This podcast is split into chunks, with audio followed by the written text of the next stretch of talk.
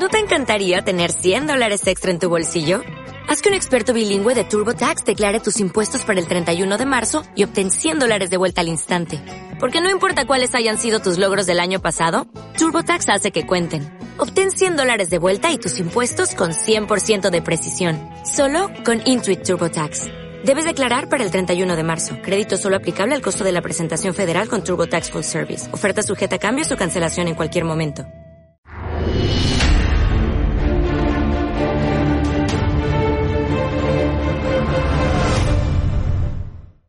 Hola, ¿qué tal? Muy buenas tardes. Bienvenido a Demos, la actualidad con criterio. Un programa que lo he arrancado hablando en español. Es lo más normal cuando me dirijo a los hispanohablantes. Pues eh, parece que esto no es tan normal para algunos catalanes y hago esta apreciación porque esta misma mañana la alcaldesa de Vic, Ana Erra, ha recomendado a los catalanes autóctonos y lo leo literalmente, que no hablen en castellano a gente que por su acento o aspecto no parezca catalana. Bueno, pues esta es la, frase que ha dicho esta señorita, que me parece más digna de una persona mm, pues de la catadura moral de Hitler que de una persona del siglo XXI. En cualquier caso, para tratar este asunto, como siempre, tenemos con nosotros a nuestros invitados. El primero de ellos es Pedro Gallego. Pedro, ¿qué tal? Muy buenas tardes. Buenas tardes. Buenas tardes. Saludamos también a José Luis Escobar. José Luis, muy buenas tardes. Muy buenas tardes. Bueno, Pedro, pues eh, yo no sé si, siguiendo lo que dice esta señora, lo conveniente es que yo te hable en vascuence, yo que soy del País Vasco y que, y que puedo hablar también ese idioma, o te hable en español, tú que eres de Canarias, yo creo que me vas a entender mejor en español, ¿no? Sin duda ninguna. Pero bueno, puedes probar a hablar en canario, mi niño. También, también. Oye, pues mira, yo te hablo en vascuence, tú me contestas en canario y a ver cómo lo hacemos. Hombre, tú seguro que me entenderías, porque el canario no deja de ser un dialecto del español. O sea, no, no tiene, una, tiene modismo, variaciones del folclore y de las latitudes de, y la influencia también de Hispanoamérica, pero se entiende perfectamente, como es natural. Eh, lo que es evidente que daros cuenta que ya eh, el concepto de raza, después de la Segunda Guerra Mundial, eh, es un tema tabú, sobre todo, sobre todo no, principalmente como detonante tiene el suceso trágico del holocausto y, todo el nazismo, toda la ideología nazi. Y por lo tanto para reivindicar unas señas de identidad, creo que esa solo acuñó otro, otro personaje nefasto para España que es Goitisolo, un traidor y un, un felón, una persona a mi juicio repugnante, y que mm, eh, al no poderse utilizar este concepto, que era el concepto que utilizaban eh, de la Riva o Sabino Arana, que bebe de Prat de la Riva cuando estudia en Barcelona. Eh, es sin duda, pues esas señas, fundamentalmente el, el, asidero común que cogen todos es la lengua. De ahí se deriva, y de ahí podremos retrotraernos a los discursos a la nación alemana, que ya he citado alguna vez, en el, en el CEU también lo dije, de mm, Fichte, 1807, que habla de nación cultural y uno de los elementos que utiliza para definirla es eh, que, une esa argamasa o esa argamasa que une toda a ese pueblo es la lengua. La lengua se ha convertido, sin duda ninguna, en el elemento eh, nuclear para reivindicar una nación eh, cultural y por lo tanto a su juicio una nación política.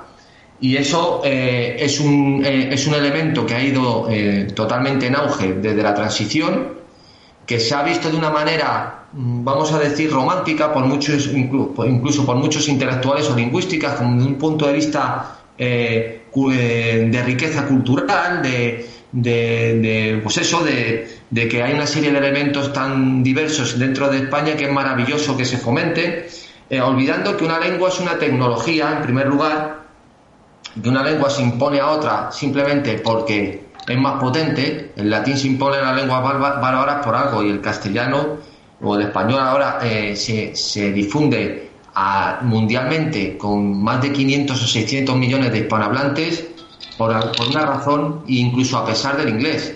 Entonces, eh, la lengua, que es el vehículo del pensamiento, la utilizan además como elemento eh, mm, para erigirse como una nación eh, distinta al resto de, las personas o del resto de compatriotas que no, que no hablan esa lengua.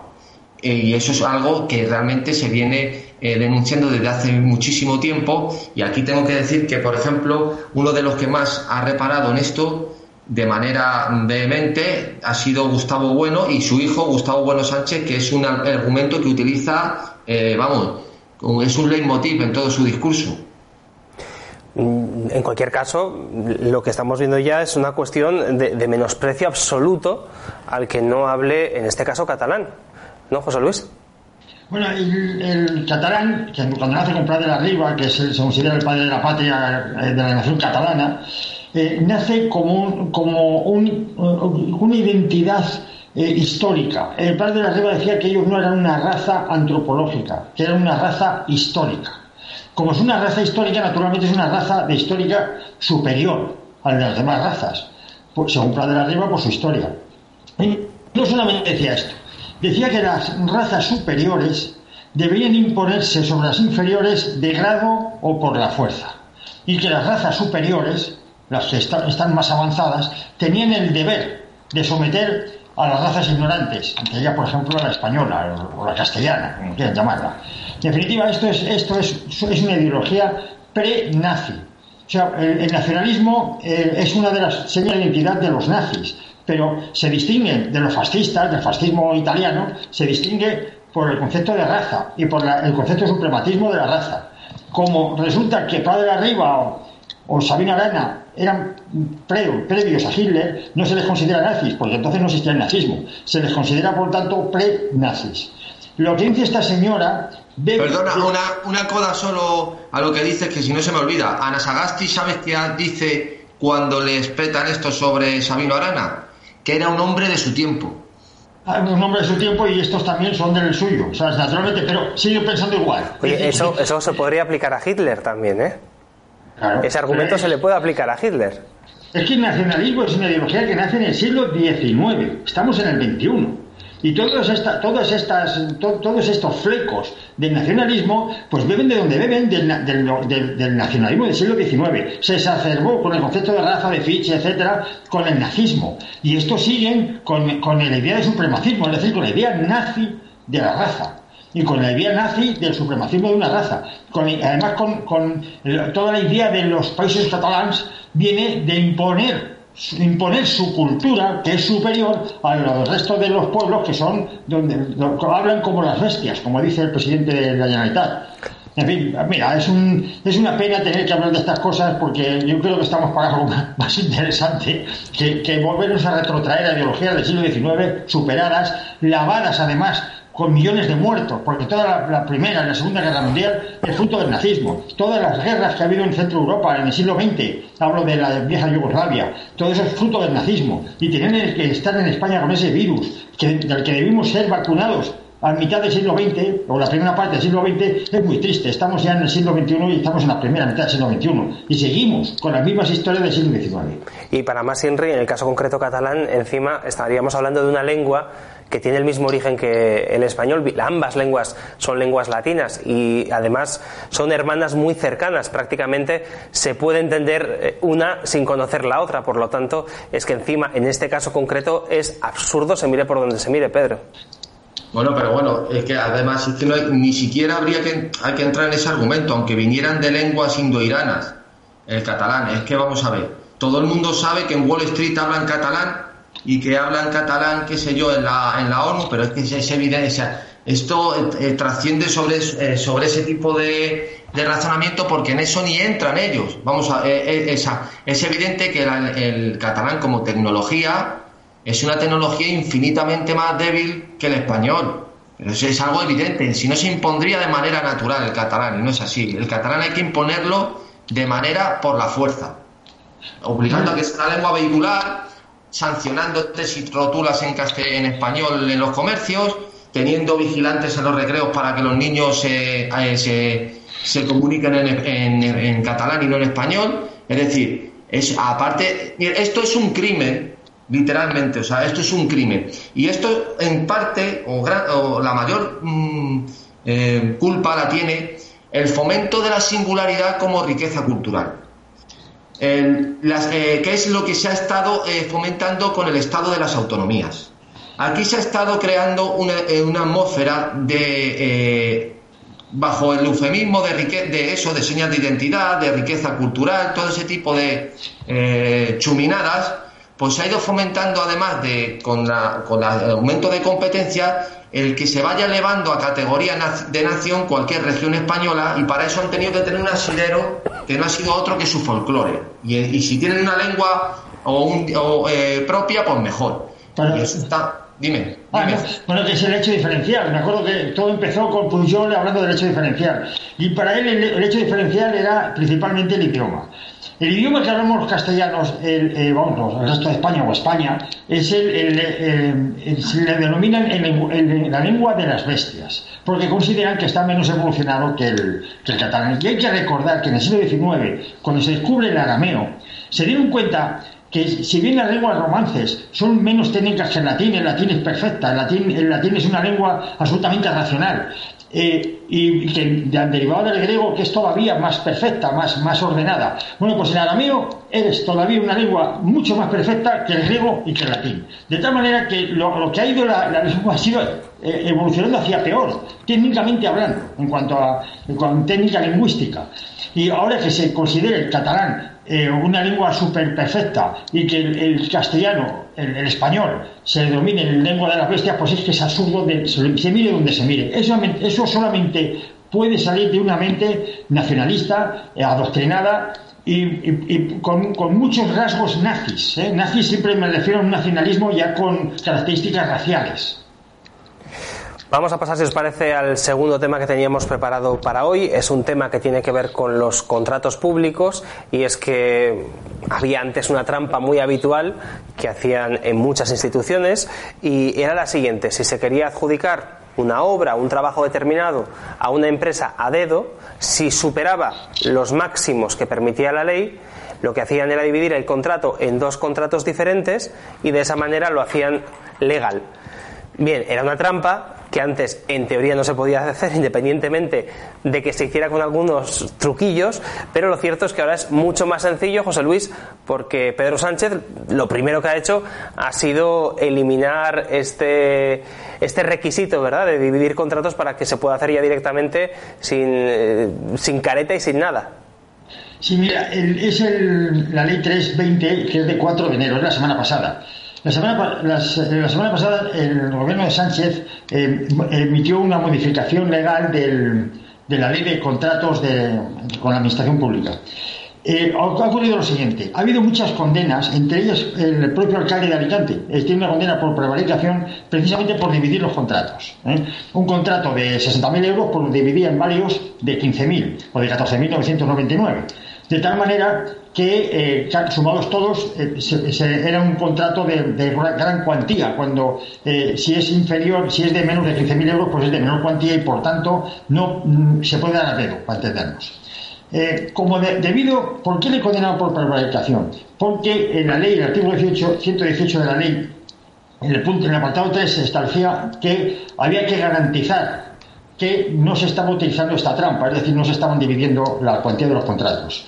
Como este, como este requisito ha tenido como consecuencia que varios políticos del PSOE, políticos del PSOE, hayan sido condenados por prevaricación, lo que han hecho para prevenir que más condenas es quitar este artículo, quitar este requisito. Ahora mismo, el que el, alcalde o el, presidente de alguna autónoma, el presidente del gobierno, el concejal o el ministro que divida los contratos ya no está cometiendo prevaricación puesto que ya no hay un artículo que lo sostente. Es así de duro. Pues otra de las muchas trampas que, se van inventando para hacer la corrupción muchísimo más fácil, Pedro. Claro, eh, de todas formas, realmente es sorprendente, o sea, es que, o sea, ya es, no sé cómo expresar esto, es, es legalizar la prevaricación o eliminar la prevaricación.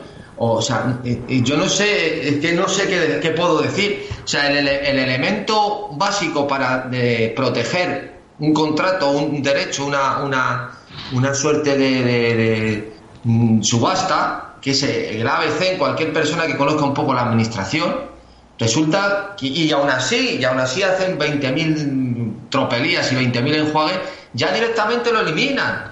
O sea, bueno, pues, ¿qué, queréis que os diga? José Luis además no es jurista, es abogado. Ya, pues, ¿qué, qué, te voy a decir? Bueno, aquí sí quiero hacer hincapié en una cosa, vamos a ver. Mira, a mí me llamó la atención que la Comisión Nacional del Mercado de la Competencia emitiera un informe diciendo que eh, prácticamente 45.000 millones de euros anuales, estamos hablando de una cifra eh, astronómica, 45.000 millones se iban en sobreprecios con las administraciones públicas. Esto quiere decir que los que contratan con la administración pública se ponían de acuerdo entre ellos, había colusión y eh, de ese modo suben los precios. Bien, ante, como estaba bien documentada la Comisión Nacional del Mercado de la Competencia, yo puse una querella criminal ante la, ante la Audiencia Nacional. Esto es un caso de prevaricación, pero vamos, eh, de libro. Eh, resulta que en la época franquista, en el Código Antiguo, en el Código Penal Antiguo, había un delito que era eh, la manipulación del precio de las cosas. Maquinaciones para alterar el precio de las cosas se llamaba. Y sencillamente tú maquinabas, por ejemplo, te ponías de acuerdo con otro contratista para subir los precios, subimos los precios, tú y yo optamos a un contrato. En vez de que vale 60.000 euros, pues yo te digo, tú puja 80 y yo pujo 90 y te quedas tú con él y al, siguiente hacemos lo contrario. ¿eh? Es decir, nos vamos alternando, en, poniendo de acuerdo y alternando los contratos. Eso es la colusión. Bueno, eh, cuando llegó la democracia, concretamente Felipe González, el Código Belló, el Código Penal de la Democracia, mantuvieron este artículo para añadir un requisito, que aparte de manipular, tenía que haber engaño, violencia o coacción. De tal manera que la Audiencia Nacional desestimó, archivó la, querella porque dijo que ni había engaño, ni había ecuación, ni había violencia.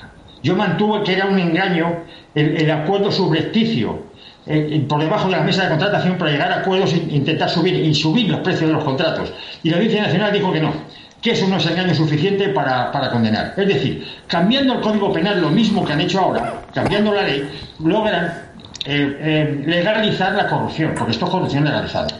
Basta que ver cómo toca un partido la ley del contrato del Estado, la ley del contrato de administración pública, para saber qué grado de corrupción tienen sus ministros. El grado de corrupción de los ministros del gobierno actual es infinito. Para, haber quitado uno de los filtros que eran no era, era práctico, no era, no, era, no era el definitivo, pero era un filtro para evitar la corrupción. Lo que han hecho ha sido quitarlo para legalizarlo. Curioso, por cierto, que nadie en la oposición se haya quejado de esto. Entiendo que será porque cuando les toque gobernar, pues hombre, ellos también así lo tendrán más fácil, ¿no, Pedro? Hombre, evidentemente. De todas maneras, aquí ya hay una connivencia tan grande entre ellos mismos y con una apariencia de conflicto totalmente artificiosa que esto, de todas formas, con todo lo que hay ahora mismo, esto suele sacar decimales.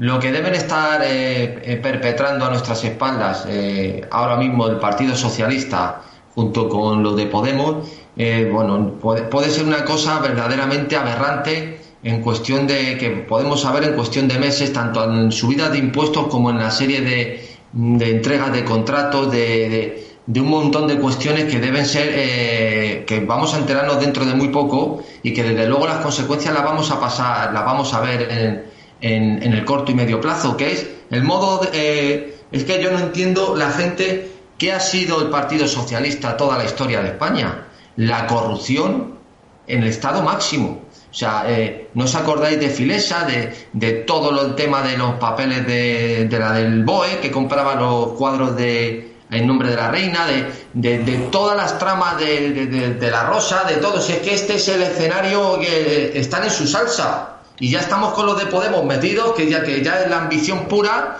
con el régimen bolivariano, pues eh, eh, a estatalizar la corrupción. Están estatalizando la corrupción. Fíjate, encima en el caso de Podemos es más grave porque llegaron supuestamente para limpiar este tipo de prácticas y gente de este mismo partido, como lo es Ada Colau, bueno, no sé si dentro de Podemos o por lo menos en uno de los partidos que, que es satélite de Podemos, ha estado dando contratos en el ayuntamiento a dedo por un céntimo menos de lo máximo permitido. Por lo tanto, es que estamos viendo que, como dices tú, José Luis, muchas veces todo lo que entra en el sistema acaba convirtiéndose en lo mismo que había previamente. Bueno, concretamente decían que un comunista es una persona honorable hasta que llega al poder. En cuanto llega al poder pasan estas cosas. Yo no sé qué tienen, pero eh, vamos, que no es el primer caso. Eh, solamente hay que ver la trayectoria de Iglesias, ¿no? De vivir en, Vallecas, en el, en, el, puente de Vallecas, pues en una casa humilde, eh, en fin, con, una trayectoria humilde, pues eh, no le importa decir, bueno, pues he comprado una finca y además con escoltas y todo esto, y presumir además de, de, de, lo bien que le va en la vida, utilizando a la gente que le ha apoyado para llegar donde está, ¿no? Eh, va a ser así, yo creo que es, eh, va a continuar siendo así. Es una, es una, eh, pasó lo mismo con Felipe González, acordaos de la chaqueta de pana, como luego se hizo un chalet al lado del rey de Marruecos, en, que le pilló por ahí una avioneta, etcétera, ¿no? decía Granchi, que es un, del que son grandes admiradores, sobre todo Pablo Iglesias, que había que medir a un político con las condiciones con las que deja la política. Es decir, si deja la política en la misma situación económica y social eh, con la que entró en ella, pues era una persona decente. Pero si la, deja en unas condiciones socialmente superiores o económicamente superiores, que se ya se codea con la JET y se ha olvidado de las personas que le apoyaron para subir allí y de la clase o de, los trabajadores que le apoyaron para subir ahí, pues hombre, pues sencillamente es un corrupto. Esto que Felipe González tardó años, años, lustros en llegar ahí, Pablo Iglesias lo ha recorrido en cuestión de meses. Bueno, hablando de los hay un chiste que dicen, está en una asamblea, en un congreso comunista, y está gritando el, que está dando allí el discurso, el orador, pues si, si el camarada tiene dos casas, una casa para él y otra casa para los camaradas o para el pueblo, bien. Si el camarada tiene qué sé yo, dos coches, un coche para él y, dos coches, y el otro para los camaradas, para el pueblo, y todos aplaudiendo. Y dice, si el camarada tiene dos bicis, se levanta uno la mano corriendo y dice, cuidado, cuidado, que tengo yo dos bicis. Cuidado. O sea, si el, tema del reparto, como cuando decía Pablo Iglesias, hay que arriesgarse, hay que vivir ocupando, ¿eh? hay que vivir ocupando y hay que, claro, ahora él pone en su casa, aparte de vivir como un rico, pone escolta y tiene guardias civiles y una garita para estar vigilándole continuamente, pero cuando no estaba ahí había que vivir ocupando. Bueno, esta es la, y él lo reconocía eh, con toda esa poca vergüenza que tiene, que es que la izquierda tiene que cabalgar en la contradicción, literalmente. Bueno, pues esto alguno todavía no se ha enterado. Pues con esta última reflexión, si os parece, dejamos aquí el programa. No tenemos tiempo para más. Como siempre, muchísimas gracias por habernos acompañado, Pedro. Muchas gracias a vosotros. Y José Luis Escobar, muchísimas gracias por haber estado con nosotros también en este programa de hoy. Muchísimas gracias. El próximo programa lo, lo, inicias en arameo. Venga, perfecto. Nosotros cerramos aquí este programa. Si te ha gustado el vídeo, dale al like, compártelo. Recuerda que puedes suscribirte a todas nuestras redes sociales y asociarte a Demos en la cabecera de YouTube. Tenemos allí todos los enlaces. Y también te queremos recordar que si quieres colaborar con nosotros, lo puedes hacer en el enlace de Patreon que tienes aquí debajo. El viernes volveremos con más criterios. Hasta entonces, que seas feliz.